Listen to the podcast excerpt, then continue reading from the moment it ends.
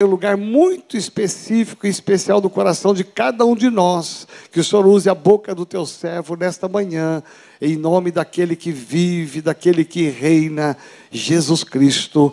Amém. Você pode aplaudir ao Senhor? Vai lá, campeão. Obrigado, apóstolo Joel, pelas palavras. Obrigado, pastor Alex. Pode assentar.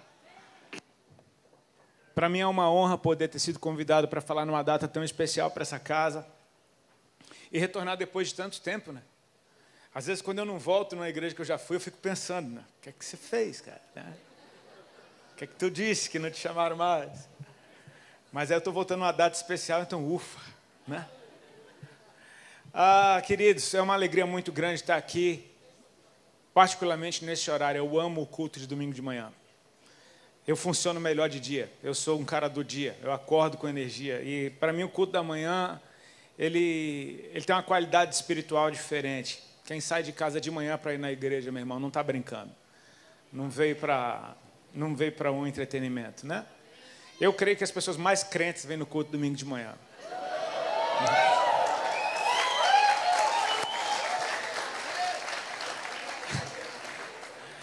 Irmãos, eu tenho uma palavra que está no meu coração, eu vou compartilhá-la com vocês. Antes eu queria falar do material que eu trouxe, que vai estar lá embaixo. O primeiro livro que saiu da minha casa foi a minha esposa que escreveu, a Alexandra Brantes. Quantos conhecem a minha esposa? Olha aí. Ela tem sido uma voz no meio das mulheres, dentre tantas outras. Deus está fazendo algo lindo no meio das mulheres. E a Ali, na época da pandemia, ela disponibilizou um material online, ah, um curso e algumas lives. Inclusive, essa semana ela estava agora, tinha aberto uma nova turma. O nome desse livro é Ela Está Se Achando. E ela é uma figura. Se você conhecer a Ali, você vai ver que, cara, vai pensar, tu se acha, né? Ela fala, não, eu sou. a autoestima dela realmente é, é um nível incrível. Mas o Ela Está Se Achando é um título engraçado que tem um duplo sentido, porque o que ela usou aqui como base para esse material foi a parábola da dracma perdida, quando uma mulher encontra aquilo que ela perdeu dentro de si, dentro da casa dela. É interessante essa parábola, eu acho ela bem interessante, porque em Lucas 15, quando Jesus propõe essa série de três parábolas, porque os fariseus murmuravam pelo fato dele passar tempo com pecadores, ele propõe três parábolas que falam basicamente da mesma coisa. A moral da história é a alegria do pai de ter de volta aquilo que era dele e estava perdido. Então ele fala da parábola da ovelha perdida, a parábola da dracma perdida e a parábola do filho pródigo em sequência. O interessante é que a primeira fala de um homem que perdeu algo do lado de fora, a terceira fala de um homem que perdeu algo do lado de fora, e a do meio fala de uma mulher que perdeu algo do lado de dentro. Eu acho que isso não é coincidência. Eu tenho uma boa notícia para vocês, irmãs: aquilo que se perde do lado de dentro não está perdido. Amém? Se eu perder algo dentro de uma gaveta, não está perdido. Eu só preciso acender a luz, fazer uma bela de uma limpeza e encontrar o que sempre esteve ali. E quando você encontra, a alegria vai ser gigantesca. A, a Ali ela ministrou a respeito da identidade da mulher a, segundo os olhos do Senhor. E assim, como é o primeiro livro da Ali, eu, eu nunca escrevi livros, mas eu, sei, eu imagino que quando você escreve o primeiro livro, ele não é nem tão a respeito de um tema, mas é a respeito de todo o seu coração derramado no material. Eu que fiz a revisão desse material e eu vi a minha esposa se derramar completamente. Tudo que ela aprendeu na vida com o Senhor, ela derramou aqui nesse, nesse material. Ele é muito simples, é uma leitura prática, rápida, em 40, 50 minutos, dependendo do seu ritmo, você consegue lê-lo. E, cara, os testemunhos que a gente tem ouvido são fantásticos. Então, assim, eu te encorajo a comprar esse livro ali no final. Ah, como hoje é a minha última ministração do ano, antes do meu período de descanso, a Ali falou: amor, faz uma promoção, faz o livro mais barato. O pessoal gosta disso, né? sim ou não? Não? Tá. Normalmente esse livro já é barato, ele é 40 reais. E a Ali ela faz uma promoção 3 por 100, porque ela encoraja as pessoas a darem de presente. Ah, hoje esse livro está 30 reais e 4 por 100. Então, assim, cara, Leva é um bom presente para o Natal está chegando, é um bom presente para você dar para alguém que você ama, que você conhece, complementar o presente de alguém com um material que edifica. Amém? Os homens não fiquem tristes ser um material para mulheres, mas você pode fazer a sua parte. Seja cavalheiro e dê de presente para uma mulher. Amém? Queridos, por favor, abra a tua Bíblia no Evangelho de João, capítulo 4, a partir do verso 19. A gente vai estar lendo uma passagem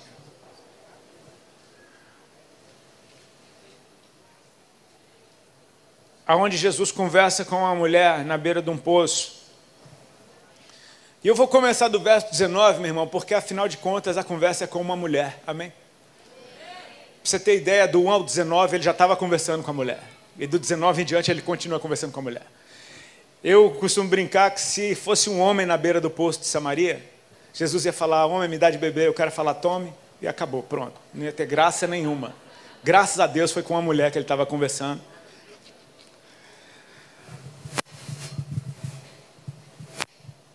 O texto diz assim: Senhor, disse-lhe a mulher, vejo que tu és profeta. Nossos pais adoravam nesse monte, vós, entretanto, dizeis que em Jerusalém é o lugar onde se deve adorar. Disse-lhe Jesus: Mulher, podes crer-me, que a hora vem quando nem nesse monte nem em Jerusalém adorareis o Pai. Vós adorais o que não conheceis. Nós adoramos o que conhecemos, porque a salvação vem dos judeus. Mas vem a hora, e já chegou, em que os verdadeiros adoradores adorarão o Pai em espírito e em verdade, porque são esses que o Pai procura para seus adoradores. Deus é espírito e importa que os seus adoradores o adorem em espírito e em verdade. Eu sei, respondeu a mulher, que há de vir o Messias chamado Cristo. Quando ele vier, nos anunciará todas as coisas. Então disse-lhe Jesus: Eu sou, eu que falo contigo. Somente até aí que o Senhor nos abençoe. Amém, queridos? A mensagem nessa manhã é a respeito de adoração, mas eu não estou aqui para falar de música, apesar de eu ser músico ah, o Senhor tem me tocado, me inspirado para falar de algo muito mais amplo do que isso. Eu acho que falar, relacionar, condicionar ou, ou limitar a adoração à música é muito pouco perto de tudo que a adoração é. Não é porque eu sou músico que eu adoro a Deus. É porque eu adoro a Deus que as minhas músicas se voltaram para Ele. Eu já tinha música dentro de mim antes de conhecer Jesus. Ela tinha um alvo, ou nenhum alvo. A partir do momento em que o Senhor se tornou o centro da minha vida, agora tudo que eu sou, inclusive a minha música, estão apontados para Ele. Mas o que eu estou falando aqui nessa manhã não é a respeito de música, é a respeito de algo mais alto sobre adoração. Eu comecei a meditar sobre o tema e eu começo a perceber que a adoração, ela, dentre muitas coisas, mas talvez a principal, ela é o que acontece quando alguém se vê diante de Deus. Pode parecer que eu estou chovendo no molhado. Ao final dessa mensagem, você julgue se todas as pessoas que estão na presença estão adorando a Deus. Adoração não é algo que eu escolho fazer.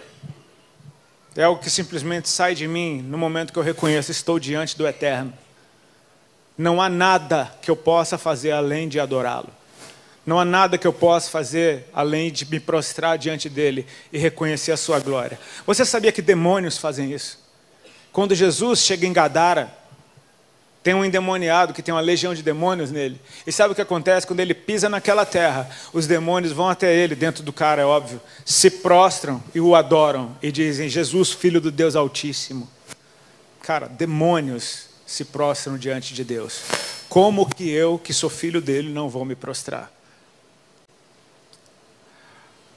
Eu entendi que a música, sim, o que nós chamamos de adoração na igreja, momento de adoração, é válido. Mas ela funciona hoje muito mais como um evangelista, ou talvez como um mestre. Eu me lembro que quando eu entreguei minha vida para Cristo, eu fui pastoreado por muito tempo pelo CD do Diante do Trono. Gente que cantava a Bíblia. E cara, como aquilo entrava dentro de mim, aquela graça com música, com devoção, com seriedade e com palavra de Deus, cara, aquilo entrava em mim e me apontava para conhecê-lo cada vez mais. Porque quando a gente tem um encontro com Cristo, irmãos, vamos ser sinceros, a gente não sabe nada a respeito dele. A gente só sabe a respeito da gente. Aliás, foram as nossas mazelas que talvez nos trouxeram diante dele. Concorda comigo que a maioria esmagadora veio para a igreja não porque ele é santo, mas porque você estava com um problema no casamento, ou era uma adicção, ou era alguma enhaca, qualquer problema que fosse, você chegou até a apelar para Deus. Você falou, cara, se Deus existe, eu vou me dar uma chance. Né? A maioria das pessoas sem entendimento fala, vou dar uma chance para ele. Né? Deus, se tu é Deus. Quem, quem já não corou assim, né? Deus, se tu é Deus, né? Na verdade, a gente não sabe nada a respeito dele. Até que ele se manifesta E é muito, ah, não vou dizer raro, mas é muito peculiar ou especial quando pessoas de cara se tocam de tudo que ele é. Leva tempo. A nossa mente não entende eternidade. Querer entender Deus é talvez uma tentativa inútil, porque Ele é muito maior do que a gente. Ele é eterno. Ele conhece o fim das coisas. Às vezes Deus te diz para não fazer algo hoje, aí você fala, mas não faz sentido. Querida, porque você não conhece o fim. Ele sabe o fim, ele sabe onde aquilo vai dar. Então ele está te dizendo hoje, como um pai amoroso, não enfie o dedo na tomada. Não vai dar bom. Mas é tão legal. Confia. Só confia. Essa mulher conversando com Jesus, talvez seja um, um dos tesouros mais profundos a respeito de adoração. E assim, a, a, do verso 1 ao 19, a parte que a gente não leu, eu vou falar rapidamente, só para você entender que a mulher estava num nível em que ela estava presa dentro de um sistema dentro dela. Até que Jesus libertou ela desse sistema. Repete comigo, só para a gente frisar: libertou ela desse sistema. A partir do momento que ela se tornou uma pessoa livre, o assunto dela com Deus passou para outro nível. Ele está cansado da viagem, para na beira do poço, seus discípulos entram na cidade, Sicar, para comprar comida, ele fica ali só, até que vem uma mulher ao meio-dia com um cântaro para tirar água. E Jesus diz para ela: Mulher, me dá de beber. Então ela olha para ele e diz: Como tu, sendo homem judeu, pede de beber a mim, que sou mulher samaritana? A Bíblia diz que isso porque os judeus não se dão com os samaritanos. Aí Jesus Jesus já começa a puxar ela para um nível mais alto. Ele fala: mulher, se tu tivesse o dom de Deus, presta atenção no que ele fala. Se tu tivesse o dom de Deus e soubesse quem é que fala contigo, tu então lhe pedirias e este te daria água viva. Aí ela já, oh. Ela fala: como assim? O senhor não tem balde? O poço é fundo.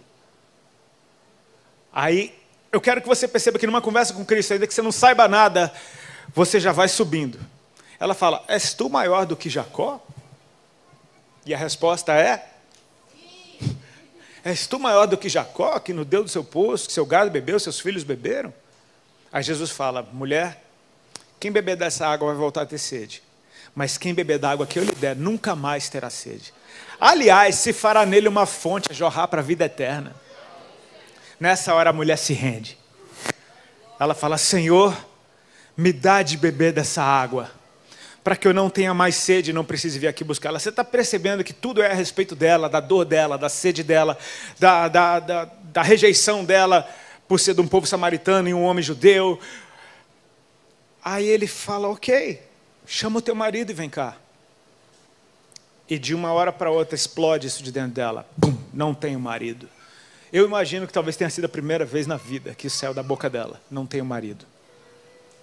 E aí Jesus olha para ela, eu imagino que com um sorriso nos olhos, e diz: Disseste bem, não tenho marido, porque cinco maridos já tiveste, esse sexto que tu tens agora não é teu marido.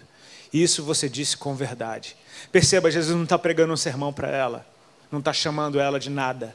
Ele está dizendo: Eu conheço você e você falou a verdade diante de mim. Ponto para você. Nessa hora ela está livre do sistema dela. Ela acabou de ser curada. Então ela já olha para ele diferente e diz: Vejo que tu és profeta. Está vendo que o entendimento está crescendo. O assunto dela mudou, já não é mais a respeito dela. Ela diz: Nossos pais adoravam nesse monte, os judeus dizem que é em Jerusalém onde se deve adorar.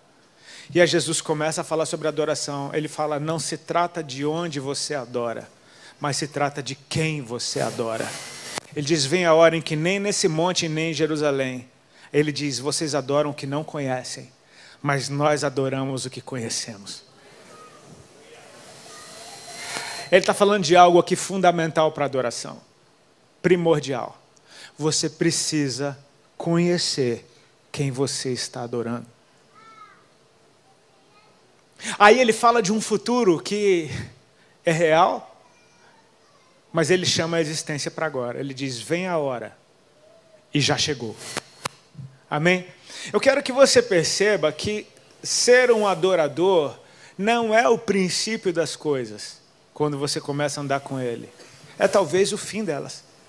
Talvez se tornar um adorador, e como o Pai procura um verdadeiro adorador, talvez seja o nível mais alto que nós vamos chegar nessa vida. Sabe por quê? Porque às vezes a gente pensa dessa vida, mas eu estou pensando na próxima, na eterna. E sabe o que eu serei na vida eterna? Eu serei alguém vestido de branco diante dele, num lugar onde não tem lágrima, não tem choro e não tem dor, o adorando dia e noite. Então, o adorador é o meu futuro. Eu preciso começar a aprender a viver esse estilo de vida aqui, porque não é algo que você aprende de uma hora para outra. Muita gente, por exemplo, quando a gente fala para jovens, se puder aumentar o som do meu microfone aqui no retorno, eu agradeço. Quando a gente fala para jovens, inevitavelmente a gente tem que falar de santidade, sim ou não? Agora eu quero que você imagine a sua bisavó. Não interessa quantos anos você tem. A sua bisavó, quando ela era adolescente. Imagina ela dentro de uma igreja. Você acha que o pastor de jovens dela precisava falar de santidade para aquela geração? Não, todo mundo sabia. Existia um padrão moral. Quando hoje nós falamos de santidade, muitos podem pensar: então você quer que eu viva como a minha avó? Não, eu quero que você viva como o lugar onde você vai viver para sempre, porque lá é santidade, estilo de vida. Então não é a respeito de andar para trás, é a respeito de andar para o futuro, é a respeito de me mover para frente. Ele está me dizendo: olha, a morada que eu preparei para vocês, o protocolo é esse, a cultura do reino é essa. Então você começa a viver isso hoje, porque profeticamente você se torna um sinal de que ele está vindo. Amém, queridos? Jesus começa a falar então, nós adoramos o que conhecemos. Ele fala: vem a hora, já chegou, em que os verdadeiros adoradores adorarão o Pai em espírito e verdade, porque Deus é espírito. Importa que aqueles que o adoram o adorem em espírito e em verdade, porque são esses que o Pai procura para seus adoradores. Ou seja, vamos meditar um pouquinho a respeito do que é ser um verdadeiro adorador? Alguém que adora de verdade? Eu comecei a olhar para isso de uma forma diferente, porque Cristo é a própria verdade. Ele é a verdade em pessoa. Se eu tenho um encontro com Cristo, eu tenho um encontro com a verdade. Se aquilo que está nele entra dentro de mim e transforma quem eu sou, e é por isso que nós fomos transformados, é de glória em glória que nós somos transformados, é a glória de Deus impactando a minha vida e mudando a minha estrutura. Se eu tenho um encontro com a verdade, a verdade entrou dentro de mim. Então a verdade começa a me transformar em alguém verdadeiro. Não alguém que simplesmente não mente, não alguém que simplesmente fala a verdade, mas alguém que teve um encontro com ela. Então a verdade, eu vou usar uma expressão que talvez negativa, mas para você entender, é como se a gente ficasse contaminado com a verdade de Deus, infectado com a verdade de Deus. Ela entrasse em cada célula do meu corpo e eu simplesmente me tocasse, não dá para mentir diante dele. Foi o que essa mulher fez. Chama o teu marido e vem cá. E ela diz: Eu não tenho marido. Ele falou: Disse com verdade. Cara, diante da verdade, não há outra coisa para você fazer. É ser verdadeiro. Mas a verdade, ela é luz. Ela revela, ela esclarece. Ela tira não só a mentira do lugar, mas ela tira toda dúvida e confusão também. A verdade traz à tona as coisas como elas são. Então, sim, tem tudo a ver o que Jesus disse para essa mulher no começo da conversa. Se tu soubesse quem é que fala contigo, ela ainda não sabe, mas ela já começa a ver mais alto. Ela diz: Vejo que tu és profeta. Então ele começa a falar: Nós adoramos o que conhecemos. No final dessa conversa, ela diz: Eu sei. Cara, isso é forte. Eu sei que quando o Messias vier, chamado Cristo, ela sabe até o nome ele nos anunciará todas as coisas. E aí Jesus diz: Eu sou, eu que falo contigo.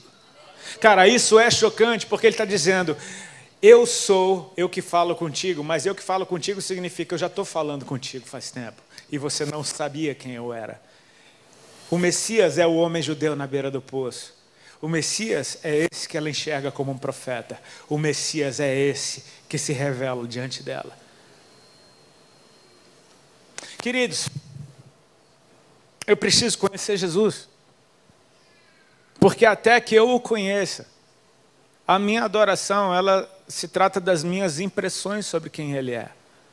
É válido, mas não é completo. Eu comecei a perceber que o temor do Senhor é o que me leva à adoração. E não o contrário, não é adorar que vai me fazer temer a Deus, é temer a Deus que vai me levar para um lugar de adoração. É o reconhecimento de quem Ele é.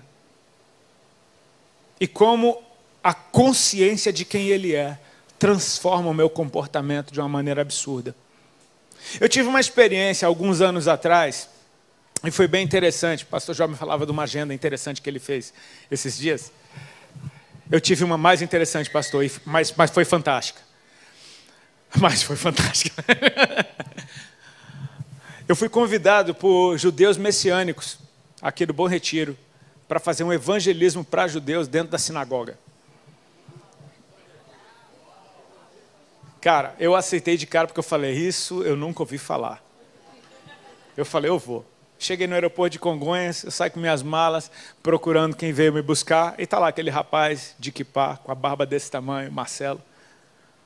Eu falei, eu acho que é esse. Cheguei, paz do Senhor, irmão. Ele, shalom. E eu, com a mão segurada na dele, eu fiz a primeira pergunta. Eu falei, irmão, é comum um gentio ministrar dentro de uma sinagoga?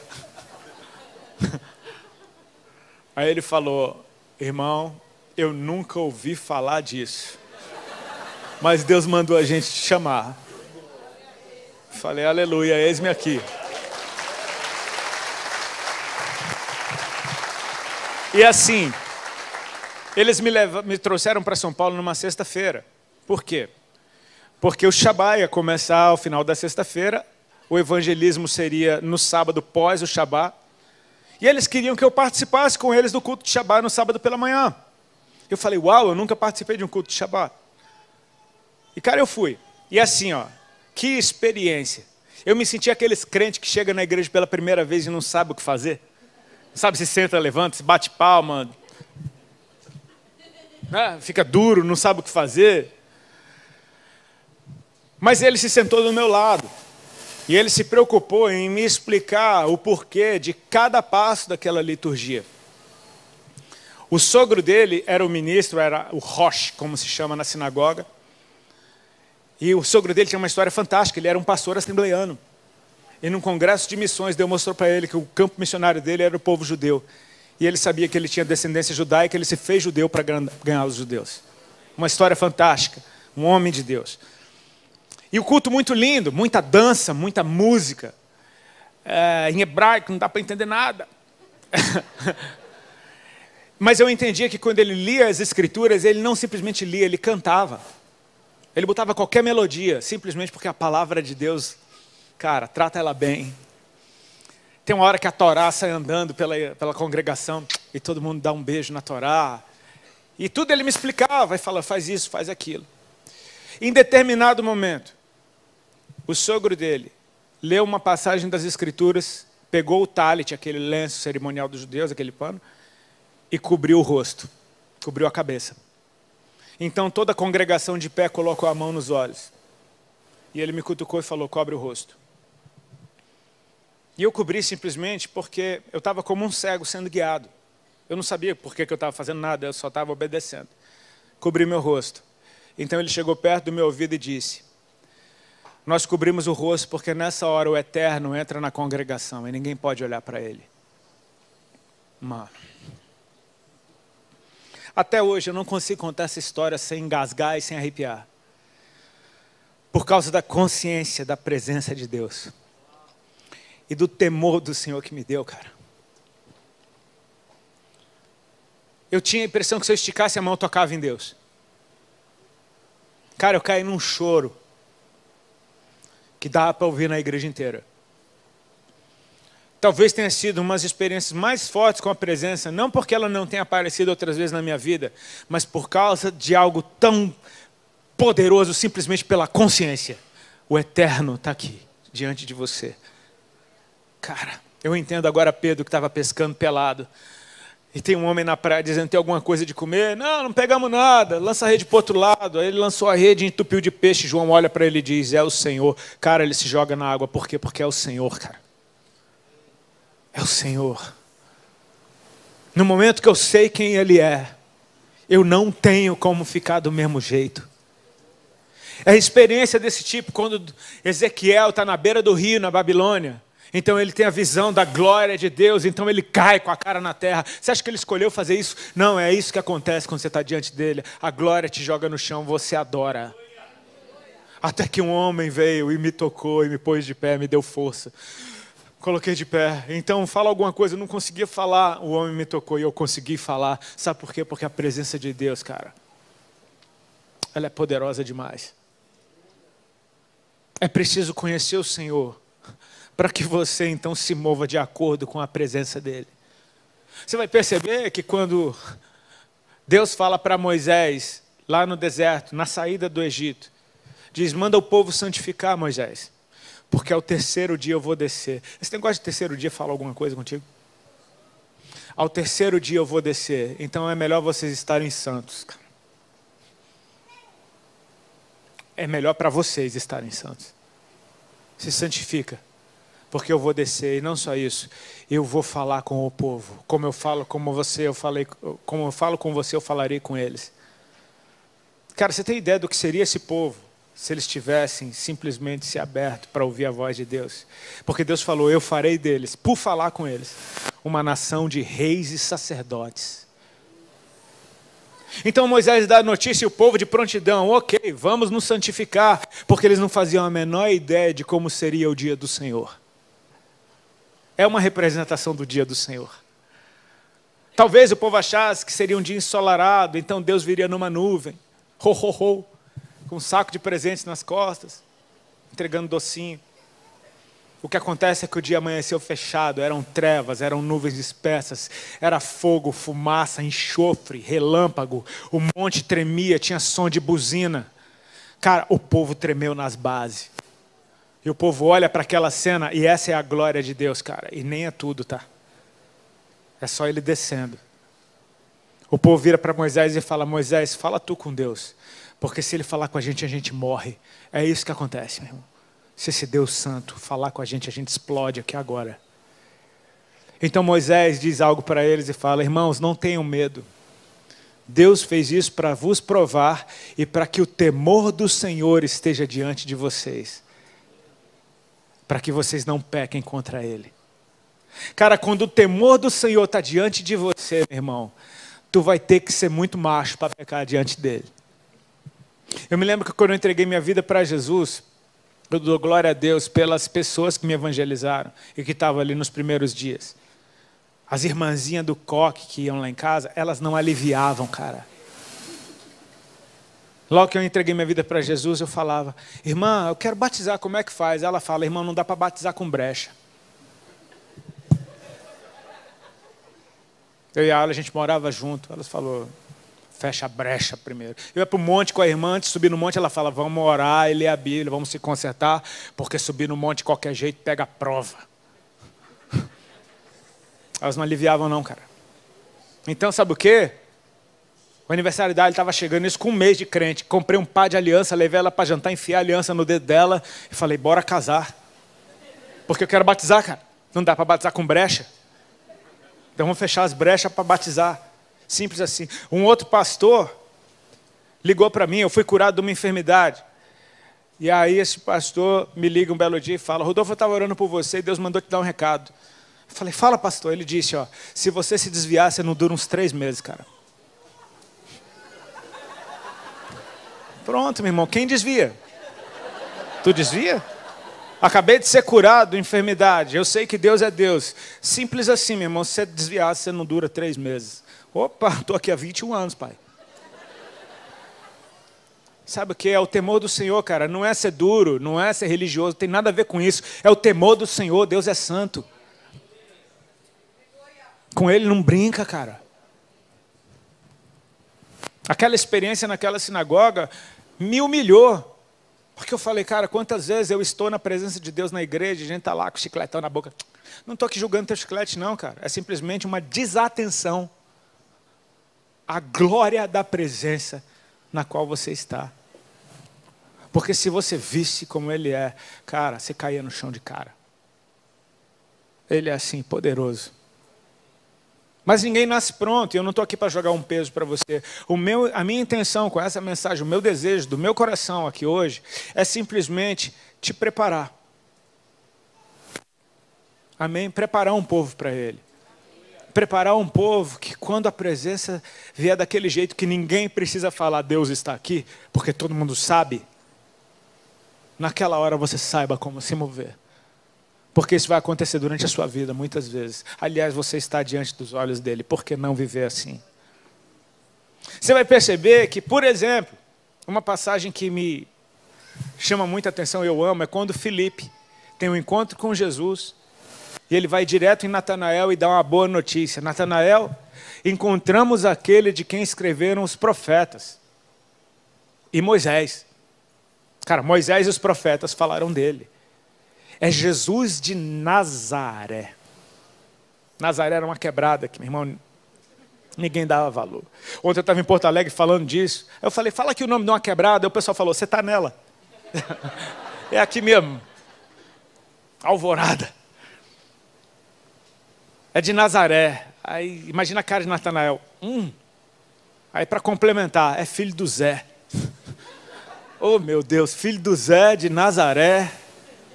Natanael olha para Felipe e fala: Tem alguma, vê alguma coisa boa de Nazaré, Felipe?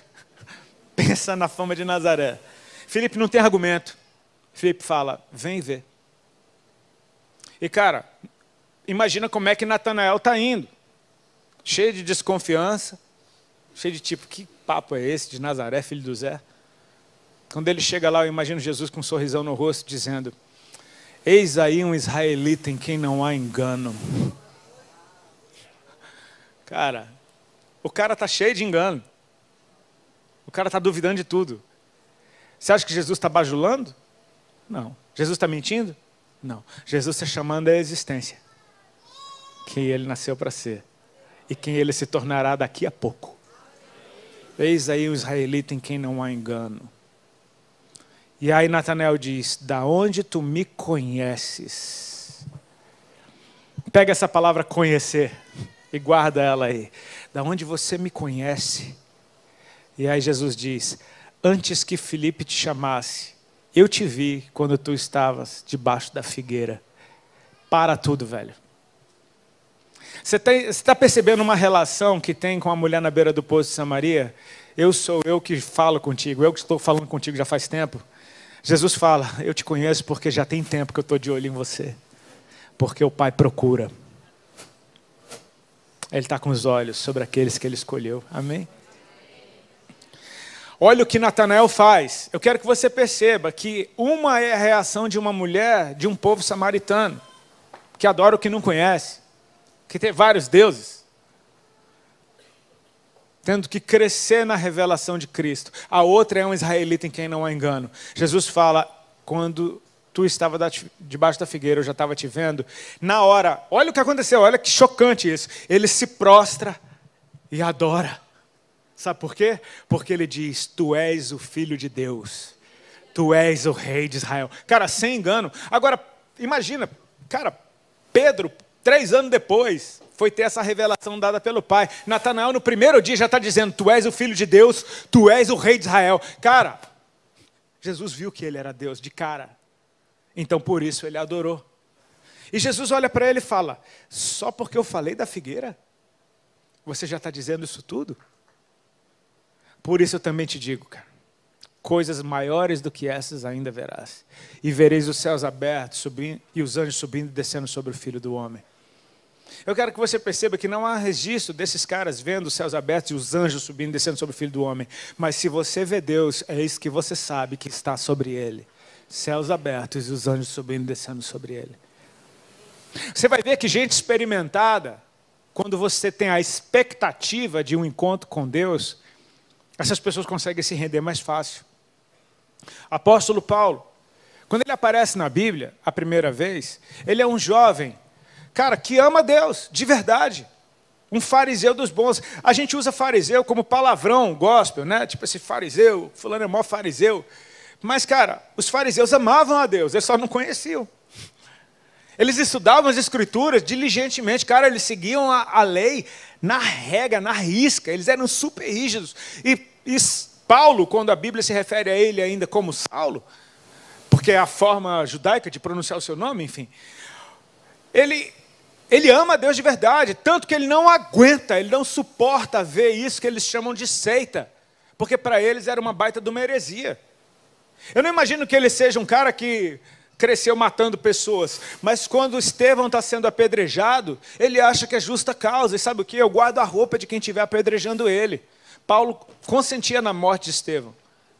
Como se não bastasse, Saulo ficou louco. E agora ele não se contenta só com aquilo. Ele quer catar os outros crentes que tem, os membros dessa seita herética. E ele sai entrando pelas casas e arrastando homens e mulheres para a cadeia, metendo na prisão. Então se desata uma perseguição em Jerusalém e todo mundo vaza, só ficaram os apóstolos. Ele fala: Quer saber? Vazou, eu vou atrás, meu irmão, vou pegar. Sabe por quê? Porque ele ama Deus, cara. Ele só não sabe quem Deus é. Então ele pega a carta das sinagogas e vai para Damasco, porque ele sabe que uns crentes fugiram para lá.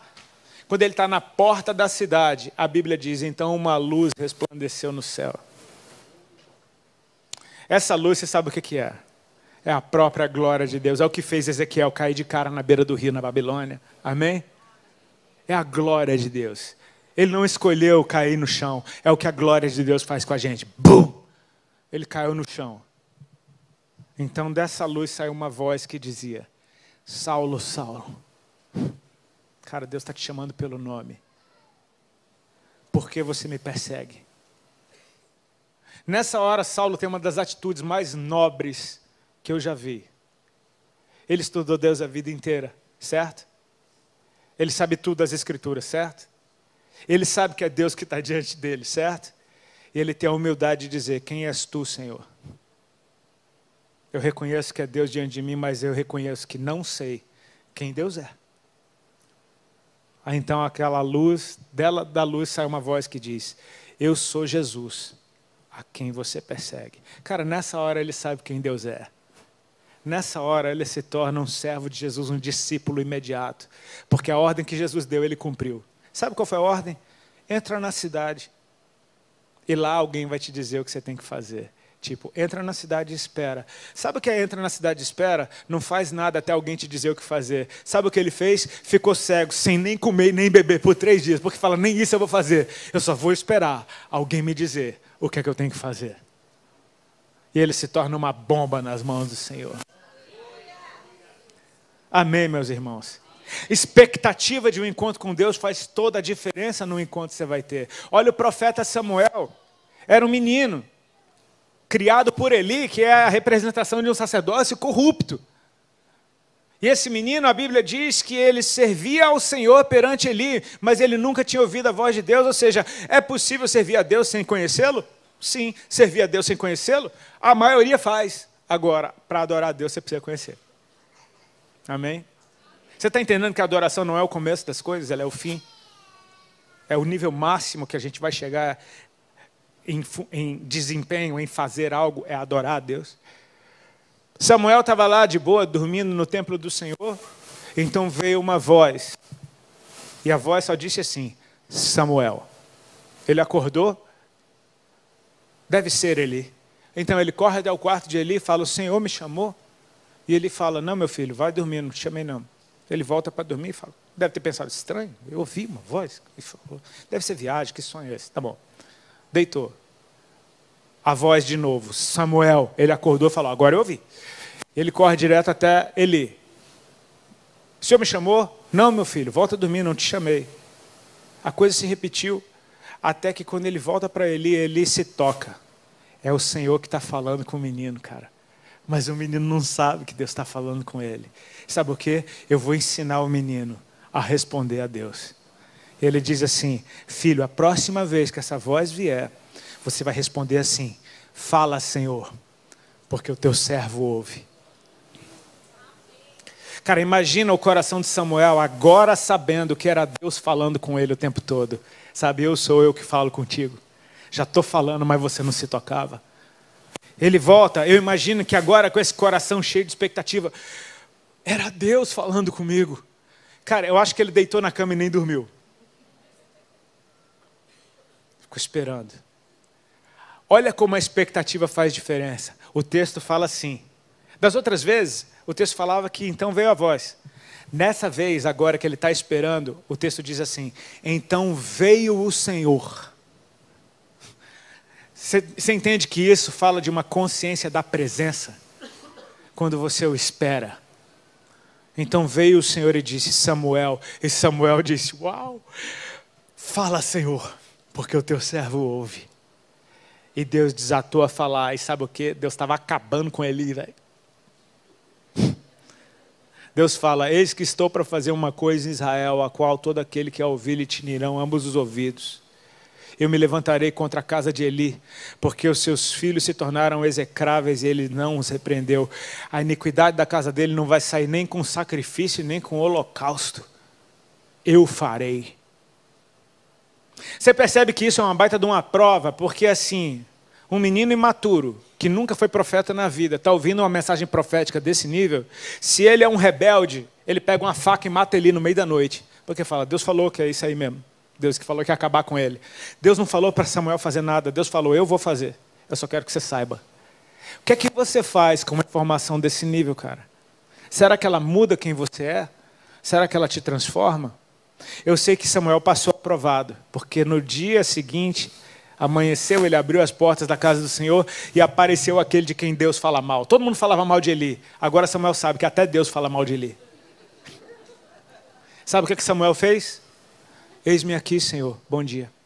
Com honra, com respeito. Então ele fala: O que é que Deus te falou? Eu imagino Samuel, é. Aí ele apertou e falou: Deus te faça outro tanto se você não me contar. Opa! Então Samuel contou tudo para ele. E eu imagino que com tanto respeito, tanta honra, que ele disse: É o Senhor. A partir daquele dia, Samuel foi confirmado como profeta sobre toda Israel. A palavra do Senhor voltou a se manifestar na vida dele e nenhuma delas caiu por terra.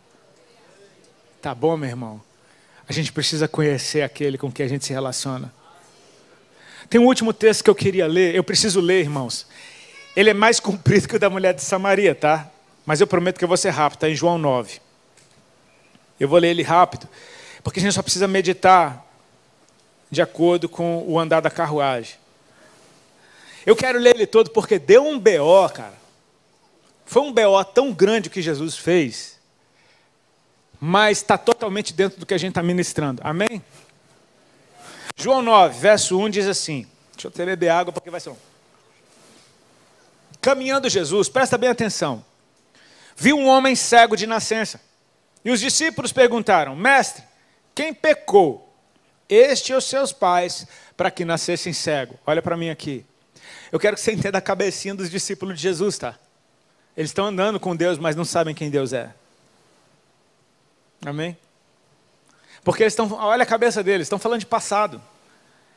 Ou seja, estão se mostrando super tradicionais. Quem pecou? Esses são seus pais para que nascesse cego. Porque era a tradição. Se alguém tem algum problema é porque está em pecado. Então Jesus fala: nem ele pecou, nem seus pais. Mas foi assim para que se manifestassem neles as obras de Deus. Sabe o que Jesus está dizendo? Não tem a ver com o passado, tem a ver com o futuro. Amém? É necessário que façamos as obras daquele que me enviou enquanto é dia. A noite vem quando ninguém pode trabalhar. Olha o que Jesus diz agora.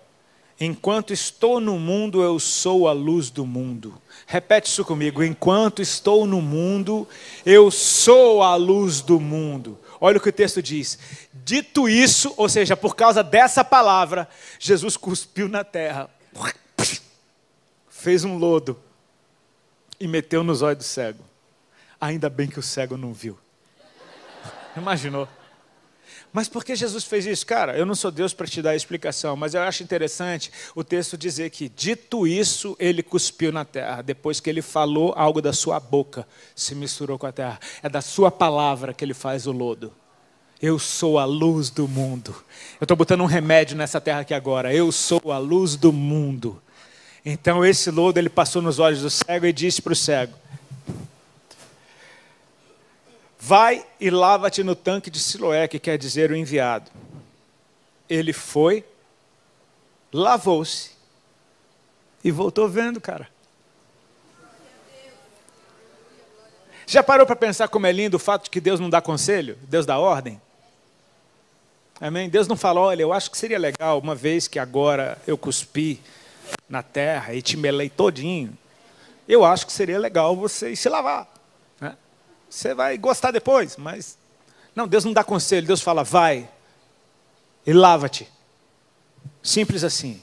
É ordem. Deus cria um caminho quando Ele me dá uma direção. Ele foi, obedeceu, lavou-se e voltou vendo, cara.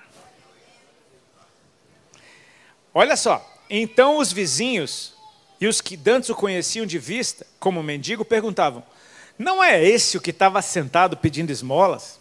Uns diziam: É ele. Outros: Não, mas se parece com ele. Ele mesmo, porém, dizia: Sou eu. Perguntaram-lhe, pois, como te foram abertos os olhos? Olha a resposta do cego sobre Jesus. O homem chamado Jesus fez o lodo, untou meus olhos e disse-me: Vai ao tanque de Siloé e lava-te. Então fui, lavei-me e estou vendo. Quem é Jesus para o cego? O homem. O homem que fez um lodo. Cara. cara, o cara era cego, ele está vendo. Mas você entende que a revelação de Deus na vida dele ainda é o homem. Eu conheço homens. Eu não adoro nenhum homem. Você adora um homem? Alguém adora aqui um homem? Não. Então você entende que esse cara teve um encontro com Cristo, a vida dele já foi transformada, mas adorador não dá para dizer que ele é, porque ele não sabe quem é Jesus. Amém? Disseram-lhe, pois, onde está ele? Ele respondeu, não sei. Então ele não sabe quem é e não sabe onde está. A vida dele já mudou, cara. Jesus não é um coach que vai ficar pegando cegos e levando para lá e para cá, dizendo: ó, 10 passos tem um bebedor, você anda mais 15 para cá, tem um banheiro, e aí você fala: uau, minha vida mudou. Não, você continua cego, você só aprendeu alguns caminhos. O que Jesus faz é abrir os teus olhos e falar: te vira. Agora é com você. O engraçado é isso que Jesus falou para o cego: vai e te lava no tanque de celular. Ninguém guiou o cara, velho. Te vira. É teu esforço. A salvação foi de graça, Jesus fez tudo, mas entrar no reino custa tudo. É só os fortes, os corajosos que se apoderam dele. Amém? Você vai ter que meter o pezinho no Jordão. Amém? A salvação é o mar vermelho, ele abre sozinho, você passa no seco. O reino não, você vai ter que meter o pé na água e esperar abrir depois. Amém? Onde ele está? Respondeu, não sei. Agora começa o BO. Está pronto? Levaram, pois, aos fariseus o que dantes fora cego, meu irmão. E era sábado. Eita, era sábado, o dia que Jesus fez o lodo, ele abriu os olhos. Meu irmão, não mexe com o sábado dos caras, velho. Jesus amava causar no sábado. Porque ele é o Senhor do sábado, ele é o descanso. O problema é que o povo não sabia que Deus trabalha enquanto você para. Jesus pode fazer o que ele quiser no sábado. Porque ele é o Senhor do sábado. Ele é o próprio descanso. Amém? E era sábado, o dia em que Jesus lhe fez lodo e abriu os olhos. Então os fariseus, por sua vez, lhe perguntaram como chegar a ver. Olha isso. Ao que lhe respondeu: Aplicou lodo aos meus olhos, lavei-me e estou vendo. Tipo, olha que revelação maravilhosa de Deus que ele tem: um lodo. Amém? Até agora é o lodo santo. Está percebendo? Eu não sei como alguma igreja ainda não pensou nisso, né? Tipo, que tem cada loucura, tipo assim, venha, venha é só 100 reais o cuspe santo do pastor com terra, você vai levar para casa, esfregar na cara. E teve um mudo que Jesus escarrou na boca do cara. Meu Deus do céu, cara. Deus, né, gente?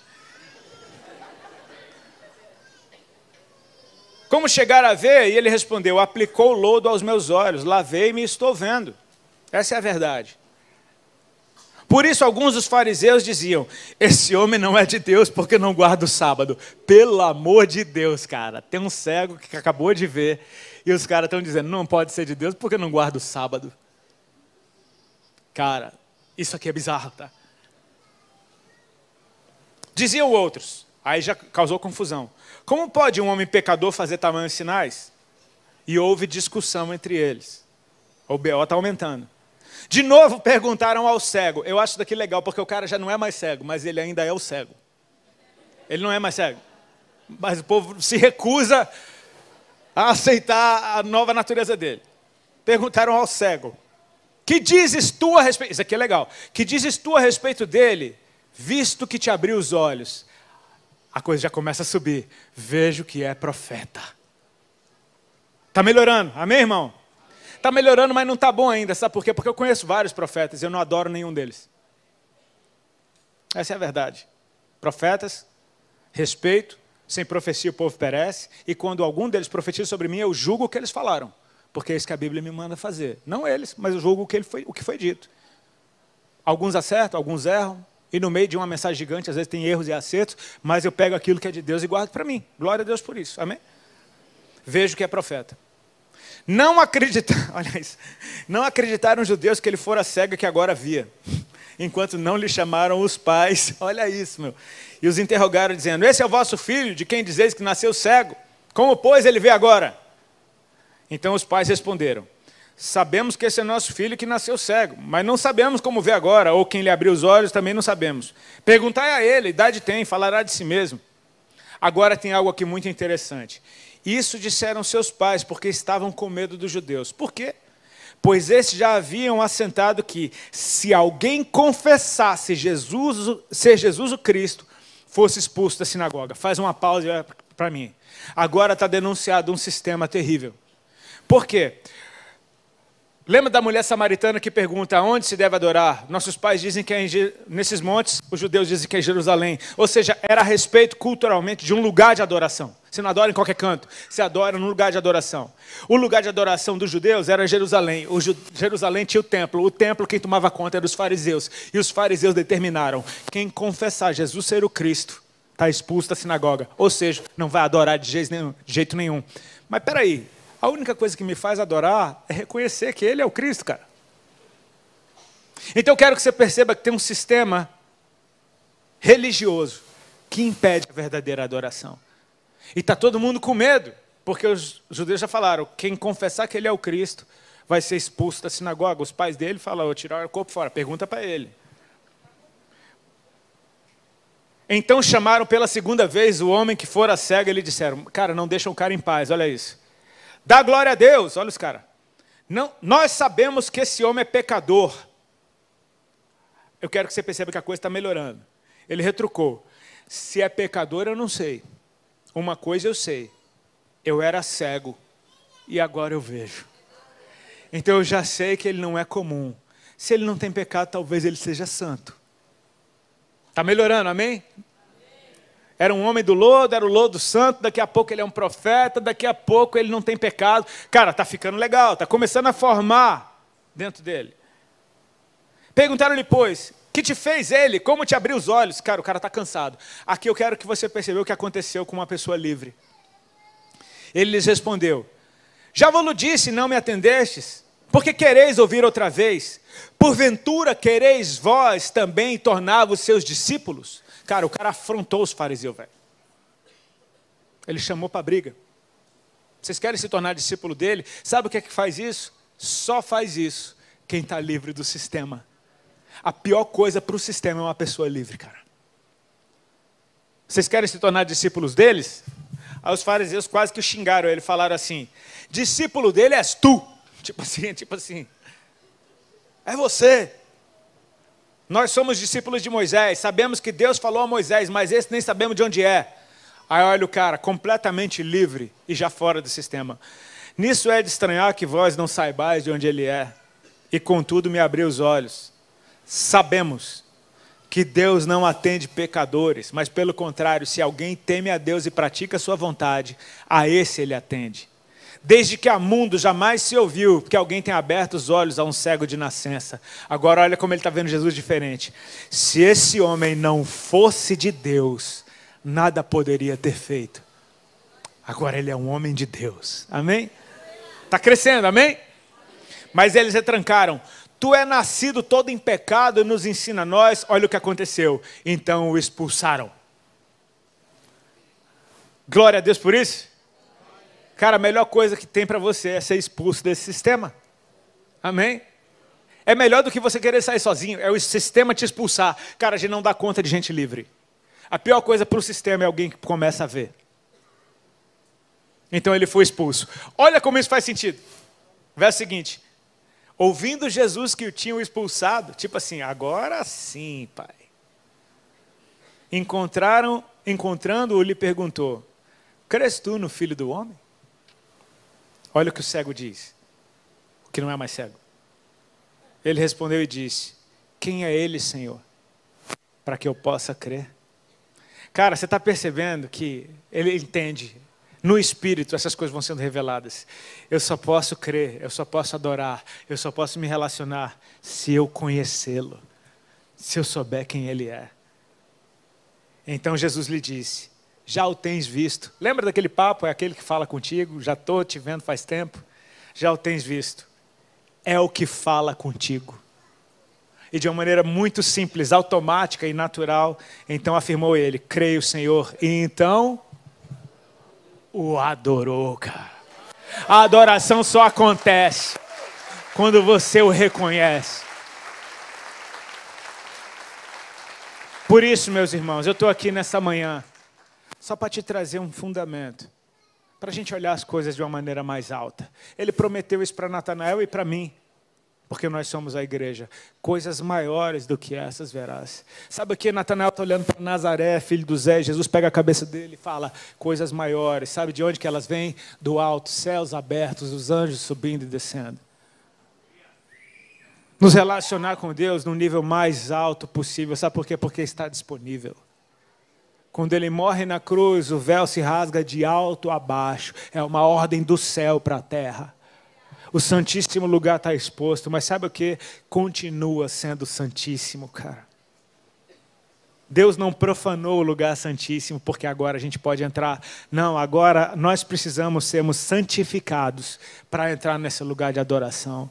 Antes só o sumo sacerdote uma vez por ano entrava nesse lugar. Agora eu e você temos acesso. Eu não posso tratar isso como qualquer coisa. O nosso Deus é santo. E Ele está nos chamando para ser um com Ele.